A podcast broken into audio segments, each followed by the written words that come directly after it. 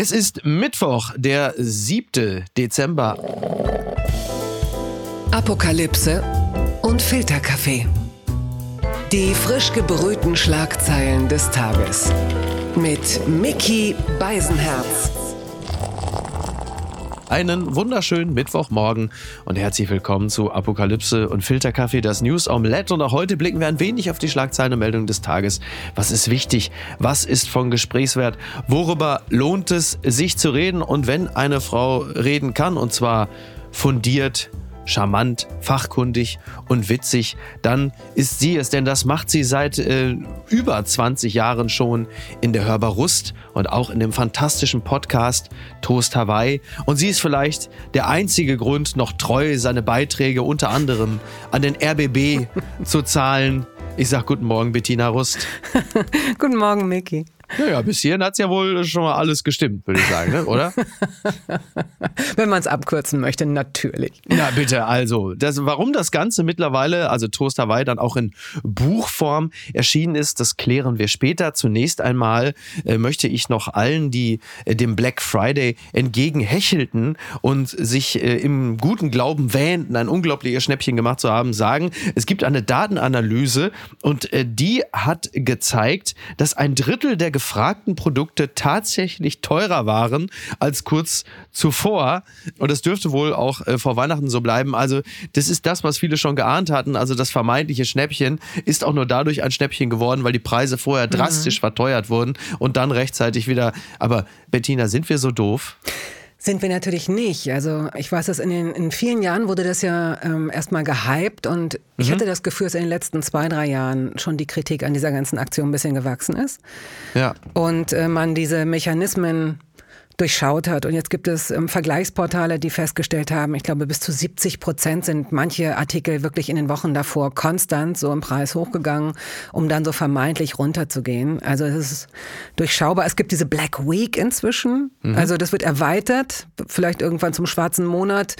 Es würde sich rückblickend anbieten, ja. ganze schwarze Jahre vielleicht mal. Ich wollte gerade sagen, da hatten wir reichlich von. Da haben wir auch einiges aus dem Ausland importiert, wenn man manchen Quellen glauben darf. Aber ich meine, die Inflation ist da, äh, die Kosten insgesamt sind hoch. Mhm. Da ist man natürlich als Verbraucher, Verbraucherin grundsätzlich schon mal ganz happy, wenn es da irgendwen gibt, so als Silberstreif am Horizont, der sagt, pass mal auf, äh, den Thermomix äh, für wen auch immer, den gibt es hier aber bedeutend günstiger. Und dann stellst du fest, huch, bin verarscht worden. Ja, es ist so, ich habe das neulich zu unserem gemeinsamen Freund Andreas Loffi schon mal gesagt, ja. mit dem ich gesprochen habe in seinem Podcast. Ähm, das erinnert mich ein bisschen an, an den Sushi-Laden bei mir um die Ecke. Mhm. Also ich habe es in einem anderen Kontext genannt, aber wenn ich es jetzt so höre, es gibt einen Sushi-Laden bei mir, da steht auf der Scheibe Happy Hour von 11 bis 23 Uhr. Ah ja. Also wo man so denkt, okay. oh wow, dann werde ich am besten innerhalb dieser Zeit kommen und Sushi essen. Da kostet es ja echt nur die Hälfte. Das ist ja ein super Angebot. Das ist eine gute Vorstellung, dass die ganzen Besoffenen dann halt einfach entweder vor 11, wenn sie aus dem Club kommen, oder nach 23 Uhr Sushi essen gehen. Der Laden macht, so, glaube ich, erst um 12 Uhr Uhr auf und ich glaube, er macht um 22.30 ah. Uhr auch zu. Die Schlagzeile des Tages. Scholz ein Jahr im Amt, der Kanzler, der regieren muss. Das ist ein Kommentar von Jasper von Altem Bockum in der FAZ. Ein Jahr Scholz fühlt sich an wie zehn Jahre Merkel. Nicht, weil sich das Jahr so lange hingezogen hätte, sondern weil sich in diesem Jahr die Welt so schnell drehte mhm. wie in den zehn vorangegangenen Jahren. Nicht das Wort des Kanzlers von der Zeitenwende wird diese Koalition überdauern. Hätte die Ampelkoalition gewusst, was auf sie zukommt, der Koalitionsvertrag hätte sicher diesen Titel getragen. Ja, das kann man mit ziemlicher Sicherheit sagen. Das Ganze äh, ist ja dann auch vor genau einem Jahr angetreten als Fortschrittskoalition und jetzt muss man feststellen, die Welt schreitet strammen Schrittes voran mhm. und die Koalition muss gucken, dass sie da hinterherkommt mit diesem Fortschritt des, des Weltenlaufs. Und wo genau äh, befindet sich da Kanzler Scholz, ist die Frage. Die, von der ich nicht weiß, ob ich sie ähm, angemessen beantworten kann. Scholz wie gefällt er dir? Mal so zu fragen. Wie, wie kommt er dir vor? Was mir gut gefällt, ist, dass er nicht so ein klassischer Poser ist. Ich glaube, so jemanden wie Friedrich Merz in so einer Situation könnte ich jetzt, glaube ich, nicht ertragen. Das mhm. könnte ich nicht ertragen. Ja. Äh, natürlich äh, gibt es dieses, äh, was macht eigentlich, wo steckt mhm. eigentlich Scholz und so weiter. Ja. Ich habe ihn in einigen Situationen fand ich diese, man mag es jetzt labeln als hanseatische mhm. Zurückhaltung, das ist mir alles ein bisschen zu kitschig, aber er hat sich ja beispielsweise in puncto Iran, ich, ich nehme jetzt nur ein Beispiel raus, ja. eigentlich recht mutig und undiplomatisch, in dem Fall sympathisch verhalten, indem er gesagt hat, das ist ein Regime, warum ihr schießt auf eure eigenen Leute. Das ist ja eigentlich eine mhm. Sache, die Politiker so nicht machen, wenn sie in so einer Position sind. Ne? Für ihn auch ungewöhnlich, wie weit er sich mhm. davor gewagt hat. Ja. Und das hat mir gefallen. Mhm. Ich bin nun sowieso, wie du weißt, keine ähm, politische Expertin. Aber wenn ich mir die Regierungsmannschaft anschaue, bin ich so unzufrieden nicht. Mhm. Das liegt nicht nur, aber natürlich auch daran, dass eine Krise die andere jagt. Ja. Und das sind alles so Sachen, die wirklich schon einzeln betrachtet nicht ohne sind. Hinzu kommt, mhm. dass wir so weitwund sind so dünnhäutig. Wir sind, ich würde gerne sagen Post-Covid. Wir sind nicht mal Post-Covid. Wir sind ne, mhm. ne, im Jahr drei nach Covid, mit Covid, in Covid. Ja. Äh, haben uns da so eine gewisse Muskulatur oder vielleicht auch so eine Hornhaut an der einen Seite angewöhnt, auf der anderen Seite eben auch so eine Dünnhäutigkeit ähm, gekriegt. Die Leute sind müde, unmotiviert, ein bisschen aggressiver vielleicht. Äh, so kommt es mir zumindest ja, in mit dieser ziemlicher Stadt Sicherheit. Vor. Und dann sehe ich aber, und das ähm, tue ich mit unverminderter Freude, dann doch das ein oder andere Mal die Repräsentantinnen und Repräsentanten unserer Regierung, die das, finde ich, gut wuppen. Wir dürfen nicht vergessen, dass wir nicht so ein äh, kleiner Staat sind wie Island oder Schweiz oder auch nicht die Schweden. Mhm. Ich habe mir jetzt mal angeguckt, mit 10 Millionen Leuten. Wir sind ein Riesenland. Ja, genau. Und das zu navigieren, ich bin nicht unzufrieden mit dieser Bilanz, wirklich. Mhm. Ja, also Lars Klingbeil hat dieser Ampelkoalition ja eine 3 Plus gegeben. Gut, als SPD-Parteivorsitzender ist man da auch immer mal ein äh, gnädiger Vertrauenslehrer, aber selbst die kritischsten Beobachter haben sich diesem Urteil sogar angeschlossen. Das habe ich also auch von Leuten gehört, die jetzt nicht dazu neigen, mhm. äh, der Regierung positive Zeugnisse auszustellen. In Sachen Kommunikation würde ich sagen, geht es eher in Richtung 4 Minus. Aber was die eigentliche Leistung angeht, würde ich dem auch zustimmen. Denn ähm, anknüpfend an das, was du gesagt hast, ist es ja auch so, die Herausforderungen sind unglaublich. Die sind immens. Die sind möglicherweise die größten seit, weiß ich nicht, Ende des Zweiten Weltkrieges. Mhm. Und eingedenk dieser Umstände finde ich auch, dass da gut gearbeitet wird. Was mir bei Olaf Olaf Scholz wirklich gut gefällt, muss ich sagen, im Laufe der Zeit. Diese extrem große äh, Resilienz und Resistenz, was äh, das Außen angeht, was auf ihn eindringt. Also äh, sowohl Umfragewerte als auch die Blitzumfrage Twitter, die natürlich immer versucht, irgendeinen Druck auszuüben oder eine besonders heftige Reaktion auf Entscheidungen, die gefällt wurden oder noch nicht gefällt wurden oder bitte zu fällen sind. Und da jemand zu haben, der halt eben auch fest ist in seinem Urteil, unabhängig von dem, was von außen auf ihn eindringt, das finde ich ist grundsätzlich äh, wirklich das, was als Führungsstärke im Allgemeinen ausgegeben mhm. wird. Denn bei Angela Merkel war es ja häufig so, sie hat ja bekanntermaßen sehr nach Umfragen regiert. Und bei Scholz scheint mir das jetzt äh, in diesem ersten Jahr weniger der Fall zu sein. Also ich unterstelle ihm jetzt einfach mal, er hat ein Mehr an Informationen, als du und ich das haben und möglicherweise manchmal auch einen Plan. Und wenn das so ist, dann lässt er sich auch nicht davon abbringen, weil Zehntausende bei Twitter oder sonst wo schreiben, Scholz macht dies und Scholz macht das. Das finde ich, äh, das hat durchaus was von Charakterfestigkeit und das imponiert mir zunächst einmal. Ob ich mit mhm. allen Entscheidungen glücklich bin, das sei mal dahingestellt.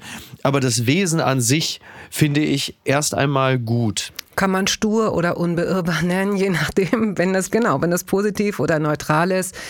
Also ähm, ich glaube, wenn er ein Schnacker wäre und sich dann so wenig beeindrucken ließe, würde uns das etwas unangenehmer aufstoßen.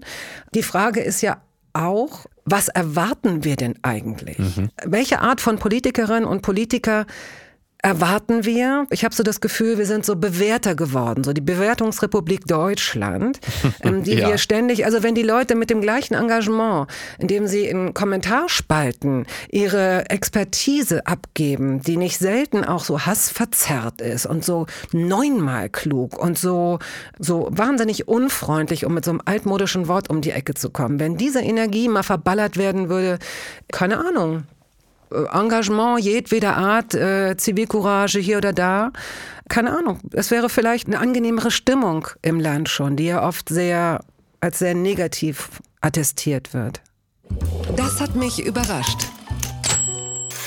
Maskenpflicht im Bus und Bahn fällt weg. Kritik von Lauterbach, das berichtet der Bayerische Rundfunk. Als eines der ersten Bundesländer schafft Bayern die Maskenpflicht in Bussen und Bahnen ab. Das Kabinett beschloss, dass ab dem Wochenende im Nahverkehr das Tragen der Maske nur noch empfohlen wird.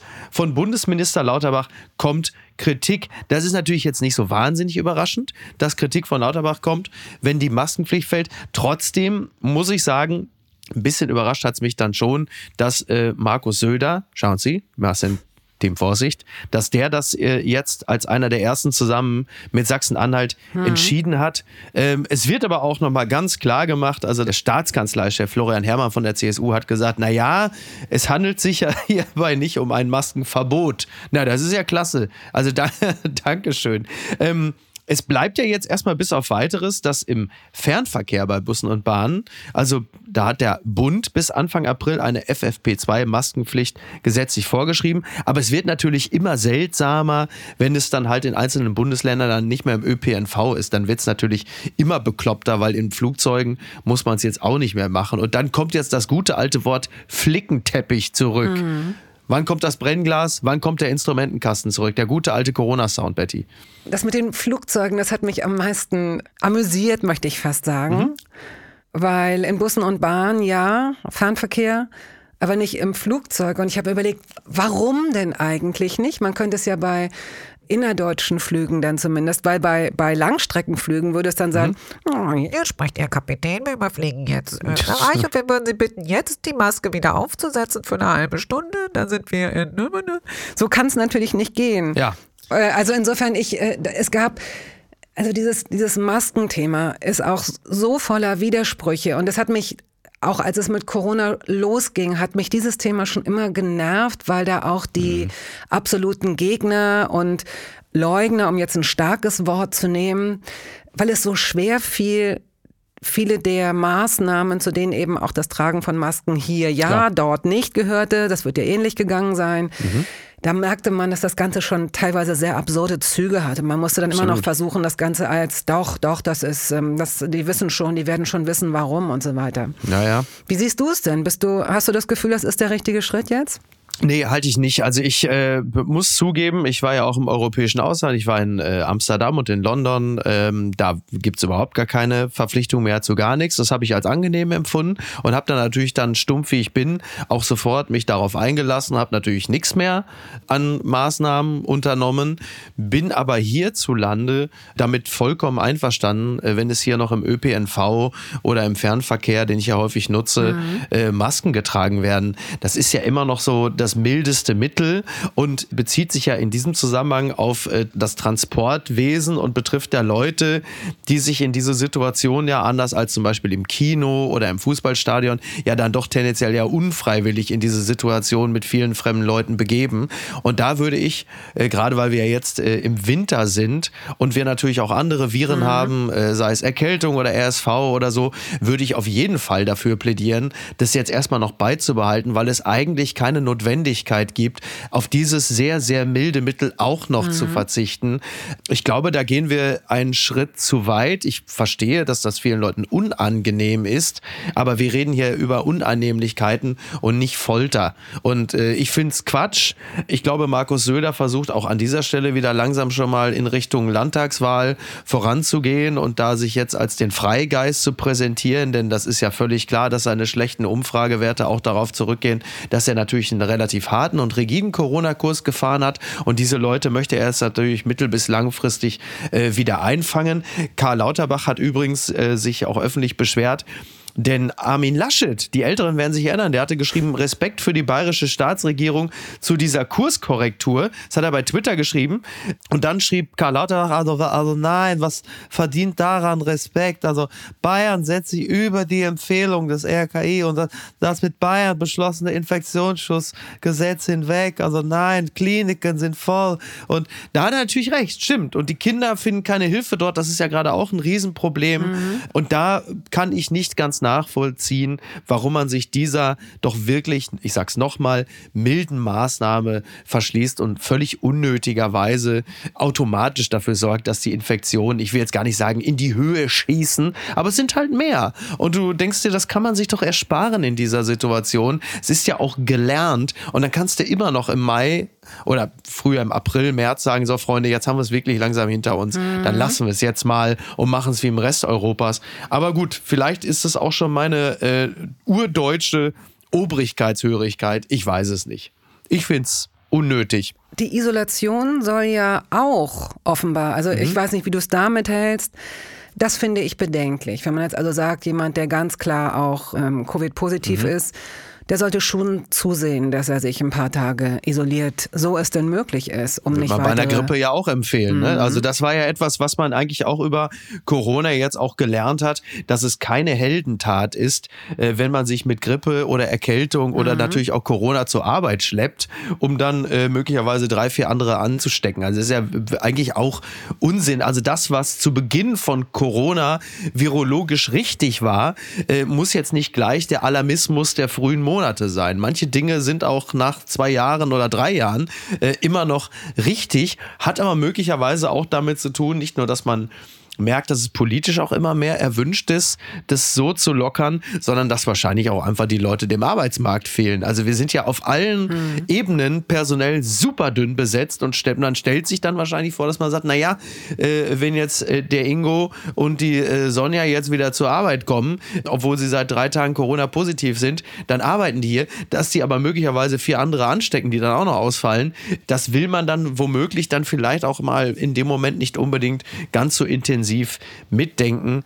Aber gut, du, wir werden es sehen. Ich bin kein Alarmist, aber so ein paar Dinge sind ja trotzdem immer noch richtig. Aber du, warten wir es mal einfach mal ab, ne? Wir sind ja in einem Job, wir müssen ja oft nicht in so ein Büro kommen. Äh, ich meine, ich habe ja auch schon unter äh, Corona-Bedingungen hier aufgenommen. Ich habe nicht einen Tag gefehlt. Ich war schwer krank. Ich hatte Corona. Ich habe gehustet. Ich hatte 39 Fieber. Und das hat sogar gestimmt. Ich war nicht einen Tag krank. Ich habe nicht eine Folge ausfallen lassen. Wird's mir gedankt? Podcastpreis nix. So. Werbung mein heutiger Partner ist Barissimo, die Kaffee-Eigenmarke von Aldi. Ah, ist das nicht eine herrliche Vorstellung? Ihr sitzt in eurem Lieblingscafé draußen in der Sonne, ihr genießt einen herrlichen Espresso in Barista-Qualität und dann fällt euch ein, ja, ich, ich wohne ja auf dem Land. Ich wohne ja irgendwo in der Peripherie. Es gibt ja gar kein schönes Café, wo ich mich hinsetzen kann. Aber ich habe einen Stuhl, ich habe einen Tisch, ich habe einen Garten und ich habe Barissimo. Barissimo von Aldi, das ist äh, ganz fantastisch, denn man kann sich eine kleine Auszeit mit Barissimo gönnen. Die kleine Auszeit, das bedeutet, mit Barissimo wird das Leben einfach bonissimo. Und das Issimo steckt bei der neuen Kaffee-Eigenmarke Barissimo von Aldi schon mit drin. Barissimo, das ist Barista, Qualität zum Original Aldi-Preis und man muss auf nichts verzichten.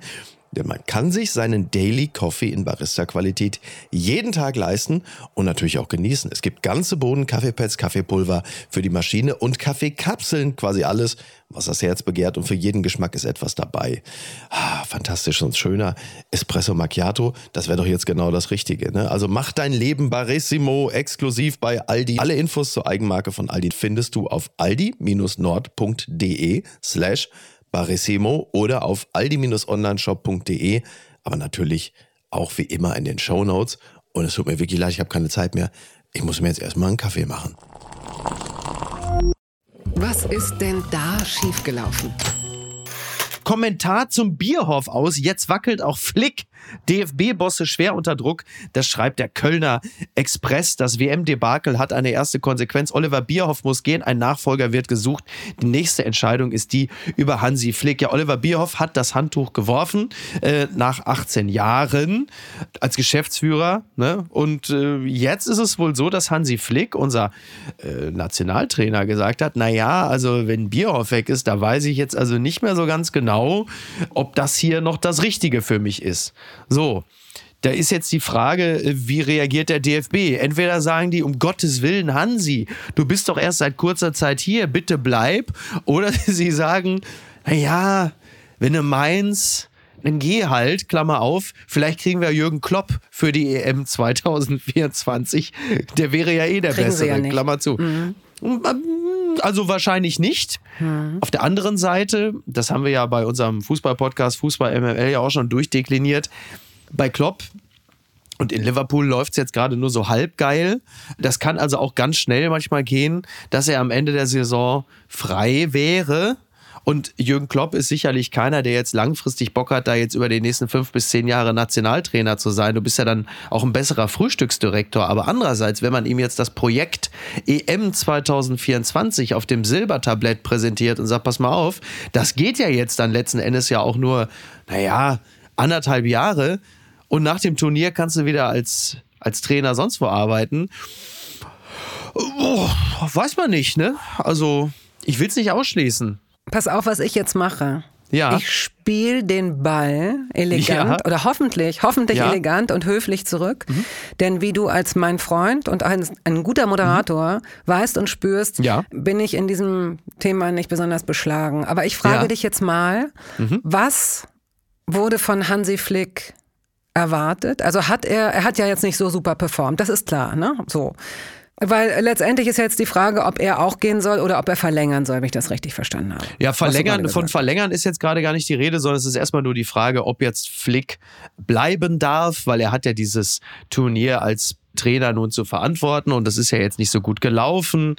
Und ähm, das Problem bei diesem Turnier, das findet ja auf vielen Ebenen statt. Also Flick hat ein gewisses Spielermaterial, wie man so schön sagt, und das hat er dann auf dem Platz so und so eingesetzt und das war auch nicht immer gewinnbringend, wie wir festgestellt haben, und glücklich. Auf der anderen Seite, und das fällt natürlich in den Verantwortungsbereich von Bierhoff, hätte man natürlich im Laufe der Jahre auch Strukturen schaffen müssen, die Flick wiederum andere Spieler noch äh, hervorgebracht hätten, die er dann zum Beispiel auf den Außenpositionen in der Verteidigung oder im Sturm hätte einsetzen können.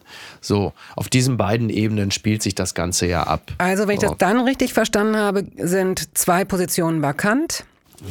Also auf jeden Fall die von Bierhoff Genau. und möglicherweise die von äh, Flick und die könnten dann wünschenswerterweise von Klopp und möglicherweise von Sammer erfüllt werden. Genau, genau. Der, der Sammer fand ich ganz lustig in dem Kommentar vom Kölner Express, weil es geht natürlich um diverse Leute, die jetzt den Geschäftsführerposten da von Bioff übernehmen könnten. Und dann steht es, dann steht es hier, zudem muss die Außendarstellung der DFB 11 grundlegend verändert werden. Sammer wäre jemand, der nach innen die richtigen, unbequemen Fragen stellen kann. Er kann die Rolle des nervenden Quälgeistes übernehmen. Allerdings braucht das frühere Flaggschiff Nationalmannschaft vor dem Heimturnier auch eine positive Ausstrahlung. Die kann nicht Sammer herstellen. Das hat mir sehr, sehr gut gefallen. Warum kann er das nicht? Ähm, gib mir da mal ein bisschen Insiderwissen. Ich habe keine Ahnung. Äh, Du, der Kölner Express, das ist ja auch, also in der Stadt Köln, da ist ja alle gute Laune und wir wollen ein bisschen feiern, wollen ein bisschen Spaß haben hier. Unsere Nationalmannschaft, die Jungs, das ist hier unser Köln. Und dann hast du einen wie Sammer, der Grandler, der Nörgler. Der ne, liest immer Schopenhauer und hat schlechte Laune oder was? äh, Einfach schlechte Laune und dann will man da noch nicht. Man will ja so ein bisschen so diese Sommermärchen, Klatsch, Klinsi, Atmosphäre, alle strahlen und dazwischen hast du dann halt einen, der immer so guckt, als würden in der Paella am Buffet die Shrimps schon fehlen. Und das ist Oh. halt einfach irgendwie, das will man ja nicht. Ne? Und da muss natürlich dann mehr so. Also man will schon einen, also ein Mahner und Warner und einen, der also sagt, nein. Aber andererseits willst du natürlich auch einen, der so sagt, so jetzt machen wir mal hier, so ein bisschen so ein Hauch Silbereisen muss da auch schon mit drin sein. Wenn du Und dir was halt wünschen. Mhm. könntest, wenn du dir eine Kombination wünschen könntest, wen würdest du rausziehen aus seinem möglicherweise bisherigen Posten? Na, ich würde mich natürlich immer als BVB-Fan für Klopp entscheiden, aber so wird's äh, vermutlich nicht kommen. Und deswegen. Ach ey, komm. Eine Sache noch, da- das finde ich noch interessant. Es gibt äh, angeblich äh, soll Katar den Rasen grün färben. Es gibt wohl seltsame Flecken auf äh, den Trikots, zum Beispiel der englischen Nationalspieler, die natürlich auch mal auf dem Rasen rumgerutscht sind. Und man kennt das ja klar, das gibt grüne Flecken auf dem Trikot. Diese Flecken sind allerdings besonders ungewöhnlich. Das hat auch die britische Daily Mail berichtet. Und es steht der Verdacht nahe, dass der Rasen grün gefärbt wird. Die sogenannte Augusta-Methode bei einem der bekanntesten großen Golfturniere des Masters im Augusta National Golf Club benutzen die Greenkeeper demnach Farbe, um diverse Flecken zu verbergen. Betty, du weißt, ich bin in einem Alter, wo man auch versucht, halt einfach unschöne Stellen irgendwie zu übertünchen. Schade, dass du also sagst. so, das, das, das wäre mein einziger Beitrag gewesen. Als ich das gelesen habe, habe ich auch ja. gedacht, es gibt auch Sprühhaar. Ja. Falls es das war, worauf du angespielt hast. Ja, ja, absolut, absolut. Aber du siehst natürlich auch, ich sehe ja auch aus wie ein Rauhaardackel. Also da ist ja offensichtlich ja jetzt nicht nachgetönt worden. Ne? So, das ist ja was. Bei mir ist es ja dieses, also Salz und Pfeffer, aber dann doch lieber das als jetzt so schlechtes Curry, sagen wir mal beispielsweise. Ne? So. Also, ähm, ihr Männer altert doch sowieso wie guter Wein. Mm, Das hast du toll gesagt. Also da freue ich mich äh, sehr. Diese Spraynummer, ich meine, wenn sie nicht, äh, wenn sie beim Waschen wieder rausgeht und nicht giftig ist, warum denn nicht? Also Katar bekennt Farbe, es ist halt nur wie so häufig die falsche. Schön gesagt. Und ist das auch Greenwashing schon? Muss man ja fragen heutzutage. Ne? Oh. Gucken mal, wer da spricht. Äh, beziehungsweise nicht mehr. Kurt Krömer hat aufgehört mit Shea Krömer. Ich zitiere den Weser-Kurier. Kurt Krömer über Shea Krömer aus. Mein Körper hat dieses Format abgestoßen. Ein Tag nachdem das Aus von Shea Krömer bekannt wurde, hat sich der Gastgeber der konfrontativen Gesprächsshow zu den Gründen geäußert. Die Sendung habe ihm zuletzt nur noch schlechte Laune bereitet, sagte Krömer zugleich. Wunderte er sich über das Aufgebot der Arschgeigen, das unbedingt in seine Sendung wollte. Ich habe zufälligerweise dieses kleine Insta-Live, das Insta-Video von Kurt Krömer gesehen gestern. Da hat er ja nochmal Stellung bezogen zu der etwas abrupten Beendigung seiner Show beim RBB. Äh, Das war übrigens nie das, ähm, was wir uns eigentlich gewünscht haben vom RBB. Also, dass, wenn wir haben gesagt, ja, da sollen bitte Leute gehen, aber eigentlich jetzt nicht die wenigen guten Leute im Programm. Aber so ist es. Ich ähm, habe die äh, letzten zwei Folgen von Schick Krömer mit Julian Reichelt und Faisal Kavusi gesehen und ich war nicht begeistert. Das Problem, was ich mit diesen Sendungen hatte, war, der Erkenntnisgewinn war halt einfach gleich null. Und jetzt, wenn man die äh, Aussagen von Krömer gehört hat, der halt äh, sagte, dass er halt einfach keinen Bock hatte, dass er schon mit schlechter Laune hingegangen ist, zum Sender gegangen mit schlechter Laune, die Redaktionssetzung abgesessen mit schlechter Laune. Also das hat man wirklich auch gesehen. Und das ist ja nicht das, wie wir Fernsehschaffenden wie wir uns Fernsehen wünschen, oder? Ich weiß nicht, hast du es gesehen? Hast du es geguckt? Weißt Nee, du, nein, ich wovon hab's- ich, überhaupt rede? Ja, ja. Betty, weißt du in diesem Falle, wovon ich überhaupt rede? Weißt du überhaupt, wovon ich rede? Ja, ich, ähm, das war die letzte Sendung mit Faisal Kabusi. Und ich könnte mir vorstellen, dass diese Idee für Schick Krömer aus der vorherigen Show entstanden ist, wo er ja eigentlich immer ziemlich konfrontativ ist, ne? Oder war. Mhm. Ja. Wo man sich immer sagte, wieso kommen die Leute denn dahin? Weil Ja, ja. eigentlich wissen sie, dass sie richtig einen äh, abkriegen, ne? Ja. Und ähm, insofern fand ich diese ursprüngliche Idee, sich Leuten sehr offensiv zu stellen auf diese Art, Leuten, die stark polarisieren und die vielleicht auch ganz objektiv gesehen für 90 von 100 Leuten einfach Arschlöcher sind, kann er auf seine Art, das war irgendwie ganz interessant, halt so Ja. nicht vordergründig äh, journalistisch, Ja, ja. mit dieser komischen Haltung, die man auch schwer zurückattackieren konnte, ne? Genau. war, war halt Kurt. Ja, und das Konfrontative hat ja auch durchaus seinen Charme, weil es sich ja doch absetzt von den weitläufig bekannten Interviewformaten, in denen äh, die Gäste in der Regel charmiert werden und man meistens ja auch nur die Standardfragen und Antworten bekommt. Und wenn da mal einer den Leuten da gegenüber sitzt und sagt, pass mal auf, was war das denn für eine Scheiße und was soll das denn hier? Das hat ja durchaus erst einmal etwas Erfrischendes, würde man ja sagen. Auch, ja, hat es. Jetzt ist natürlich die Frage, ist ein bisschen küchenpsychologisch jetzt, aber Kurt ist ja auch ein sensibler Typ. Also Menschen, Genau. die mit Humor arbeiten, sind oft sehr zart beseitet. Und man muss ihn nicht persönlich kennen, um, um seine Vorgeschichte zu kennen. Wir wissen von dem Buch über Depressionen, wir wissen von der ausgezeichneten Episode äh, mit Thorsten, Thorsten Sträter, der ja. übrigens am Sonntag Gast in der Hörbarust sein wird. Oh, das wie ist- toll. wir haben Sehr schon schön. aufgezeichnet, ist sehr schön geworden. Also jemand, ähm, Kurt ist schon jemand, der, der schon ein paar Blessuren mit sich rumschleppt und empfindsam ist. Ja, der kann gut Mhm. austeilen und dann erwartet man auch immer, dass der gut einstecken kann. Aber ich kann mir vorstellen, dass das so eine negative Energie ist, die auch aus der Vorbereitung resultiert. Und du Mhm. weißt, da kommt jetzt jemand und du willst diesem jemand du kannst ihn ja nicht, ähm, nicht nicht zu Wort kommen lassen. Und plötzlich entdeckst du möglicherweise, ja. dass es gerade zwei Möglichkeiten gibt. Entweder machst du dich selbst gerade zum Arschloch, weil du äh, blöde, fiese, doofe Pipi-Kaka-Fragen stellst, mhm. oder aber du stellst Fragen, die dem Gegenüber die Möglichkeit geben, plötzlich Empathie aufkommen zu lassen und zu sagen, na ja, okay, das war jetzt aber eine okaye Antwort. Ey, mhm. so schlimm ist die aber gar ja. nicht, die Frauke Petri. Ja, ja. Na, ich, hm. ich fand das einfach unglücklich, weil wenn du da Gäste sitzen hast, die also mindestens auf der Oberfläche totale Arschgeigen sind und du begegnest ihnen aber auch wirklich nur, dass sie totale Arschgeigen sind und hast im Grunde genommen nichts anderes zu tun, als sie nur eine halbe Stunde durchzubeleidigen. Ich finde, du erfährst nichts Neues als Zuschauer, als Zuschauerin. Und das ist so ein bisschen Twitter-TV, weißt du, du kriegst natürlich den Applaus von den Leuten, die die Scheiße finden, mhm. die sagen, jetzt hast du den mal eine halbe Stunde.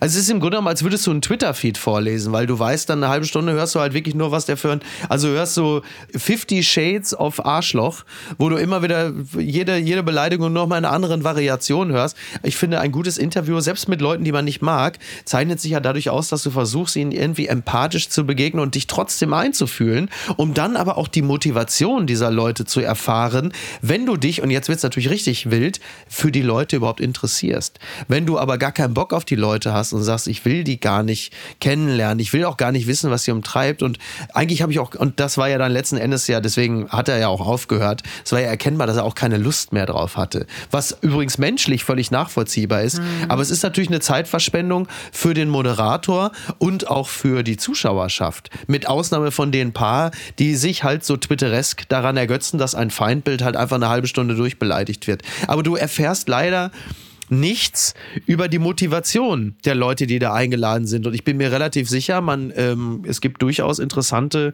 äh, biografische Eckpunkte, sowohl bei Julian Reichelt und natürlich auch bei Faisal Kavusi, von dem ich gerne gewusst hätte, wenn du doch eigentlich dich für einen netten Typen hältst und für einen empathischen Menschen und für ein Vorbild auch für afghanische Menschen in Deutschland, warum hast du immer wieder diese Ausfallerscheinung und wieso entschuldigst du dich öffentlich für einen miserablen Gag, nur um bei der nächsten Gelegenheit Möglichkeit, mhm. wieder einen ähnlichen Gag zu machen, der wieder dieselbe Mechanik bedient. Aber das kannst du aus einer Empathie heraus ja durchaus machen, dass du erstmal zu jemandem, dass du jemandem das Gefühl gibst, pass mal auf, ich halte dich nicht rundweg für ein totales Arschloch, sondern ich möchte wirklich genuin wissen, warum machst du das? Und warum nimmst du dich so wahr, wie du dich wahrnimmst? Und warum nehmen dich so viele Leute anders wahr? Versuch mir mal diesen, diese Lücke zu erklären. Warum ist das so?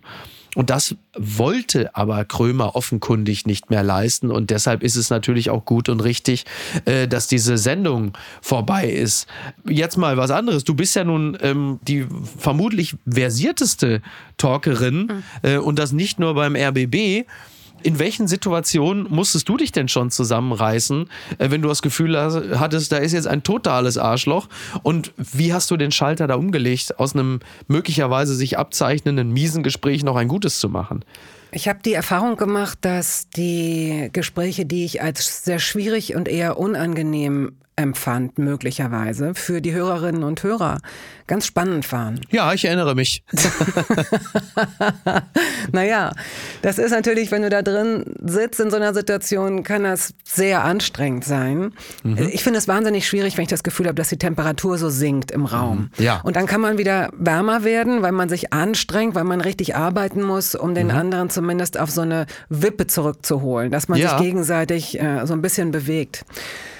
Ansonsten muss ich sagen, dass ich es versuche zu vermeiden, mit Menschen zu sprechen, die mir unsympathisch sind. Und ja. jetzt kann man natürlich sagen, das ist äh, aber feige, mhm. aber die Formate, die ich bearbeite ja. als Moderatorin, haben so eine, tja, setzen im Grunde so eine Harmonie und so eine Empathie und so, ein, so eine Freude aneinander äh, voraus. Und da wäre es komisch, mit jemandem zu sprechen, der jetzt richtig scheiße ist. Ja. Welchen von den beiden würdest du lieber zu Toast Hawaii einladen? Faisal Kavusi oder Julian Reichelt? Kanye West. Oh, oh, oh, oh Gott. Oh Gott.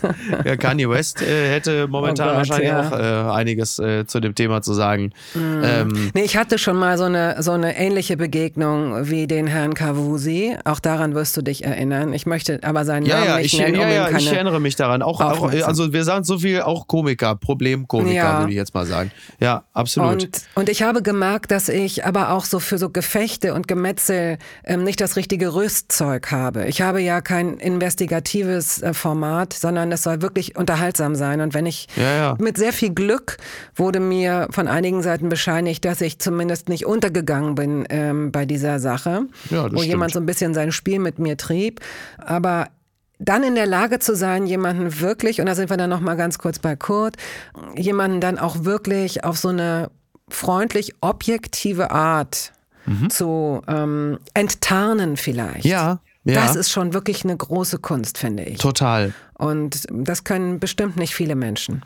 Welches Demaskierungselement wohnt dem Gespräch über Essen inne? Denn Toast Hawaii ist ja ein Format, in dem es vordergründig ums Essen geht, aber ja doch auch viel mehr. Wo, durch welches Gericht haben sich Gäste von dir bereits entzaubert? Das ist lieb, dass du diesen Bogen mit mir gehst. Naja, wir reden ja gerade über Gespräche, das liegt ja nahe, ne? Ja, also Ja. Was mich wirklich rührt und berührt immer wieder, also in, eigentlich in, in beiden Formaten, also auch in der Hörbar, ist, dass die Erinnerung gerade in Kombination, wenn es um Eltern geht, wenn es um Gerüche oder Geschmäcker geht, diese Sachen sind oft eingeschlossen wie so kleine Insekten in Bernstein offenbar, die in dem Moment kurz freigelegt werden und mal einmal kurz durch den Raum surren dürfen, bevor sie sich dann wieder zur Ruhe begeben und diesen Momenten beiwohnen zu dürfen wenn ich als, als das Gegenüber meiner befragten ähm, Gäste plötzlich sehe, dass sich da ein bisschen viel Wasser im Auge sammelt. Wenn du siehst, dass diese Antwort jetzt gerade dazu führt, dass jemand sich durch seine Erinnerung, ähm, Fritz Karl ähm, habe ich jetzt aufgenommen, der kommt am Samstag.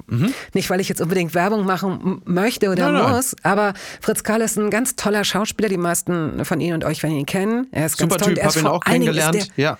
der ist so lustig. Ich hatte den schon in zwei oder drei Interviews und Ja. man muss wirklich auf Tränen lachen mit dem. Ist Österreicher, hat, ähm, ist schnell, ist lustig, ist selbstironisch. Und in, in dem Moment aber, ich, ich frage ihn ähm, danach, ob es ein Lebensmittel gibt, äh, irgendeine Art von Essen, das er mit seinem Vater in Verbindung bringen würde. Und plötzlich passiert das. Also der Vater lebt auch noch, ja, der ist nicht tot. Ja. Aber plötzlich passiert das, dass er ähm, langsamer spricht und erzählt von diesen Momenten, wenn sein Vater, der in der Gastronomie gearbeitet hat, der oft ein abwesender Vater war, weil er viel gearbeitet hat, ähm, wenn er sich morgens um halb vier ähm, eine Scheibe Brot geschmiert hat und in der Küche saß und ähm, einen Tee dazu gemacht hat und dann hat er ihn manchmal wach gemacht, seinen Sohn, und dann sind sie zusammen angeln gegangen. Und dieser kleine Moment, der besteht im Grunde, so wie Fritz ihn erzählt, wie er ihn natürlich sehr schön erzählt, in vier Sätzen oder so. Und sofort hat man, also habe auch ich ein Bild vor Augen, wie ich mir das vorstelle. Und ich sehe, was das mit Fritz macht. Unsere Erinnerungen, wie die, wie so kleine Tattoos in unserem Inneren darauf warten, mal kurz wieder hochgeholt zu werden. Ja. Das sind die Momente. Das ist wirklich sehr, sehr schön. Aber ich weiß nicht, ob ich auf eine Frage von dir geantwortet habe damit. Das macht nichts. Und äh, genau solche Momente sind dann in dem äh, Buch festgehalten. Mhm. Solche durchaus ja literarischen Momente, die man ja, ich meine, wir gehen ja jetzt auf Weihnachten zu und man muss ja nicht nur beim Black Friday Elektrogeräte kaufen. Also das sind ja du- durchaus auch ähm, literarische äh, Oh. Begebenheiten, die da zusammengefasst sind. Ach. Muss ja gar nicht widersprechen. Wieso? Aber ist doch so, oder nicht? Also literarisch würde ich es wahrscheinlich nicht nennen. Äh, Da, da fließt noch mehr Blut durch. Es ist irgendwie ein bisschen, ähm, literarisch ist ein sehr feines Wort. Es ist auf jeden Fall so nachvollziehbar. Also dieses Buch heißt Das Essen meines Lebens. Und es sind elf Interviews und elf Rezepte von den jeweiligen Gästen von Olli Schulz über Iris Berben, Anke Engelke, Barbara Schöneberger. Also sehr, sehr unterschiedliche Leute. Und die haben mir auch so Essens-Selfies ähm, Ja. geschickt. Und Aber Markus Söder ist nicht dabei, ja, weil wir von Essen-Selfies Markus Söder ist diesmal nicht dabei. Du bist ja auch noch nicht gekommen. Stimmt. Also das, du konntest dich bis jetzt immer ganz gut äh, davon stehlen. Aber es ist eine schöne Mischung. Und wenn wir durch Apokalypse und Filterkaffee für jedes verkaufte Buch, wir gehen nochmal zum Black Friday zurück. Miki, ja. du kriegst 20 Prozent für jedes verkaufte Buch, das jetzt über diesen, wählen Sie jetzt die Nummer Geht's in dem Buch auch um Tiernahrung? nee, doch, es geht einmal um Tiernahrung. Guido Maria Kretschmer erzählt, dass er eine Eismaschine hat seit geraumer Zeit und dass er seinen, der hat so Barsoi-Windhunde. Ja. Die sind so groß wie Hochhäuser. Ja. Ne, Die sind so ganz schmal und ganz, ganz groß. Das haben meistens äh, Frauen auf Sylt, diese Hunde. So, ja, aber vielleicht auch so ähm, äh, russische Oligarchenwitwen, So. die durch Paris Das Einzige, was flanieren. geblieben ist, ist der Hund. Der alte ist aus dem Fenster gefallen, ganz unglücklich, Ja. aber die, die Hunde sind noch da. Naja. So, und die hat also Guido Maria Kretschmer.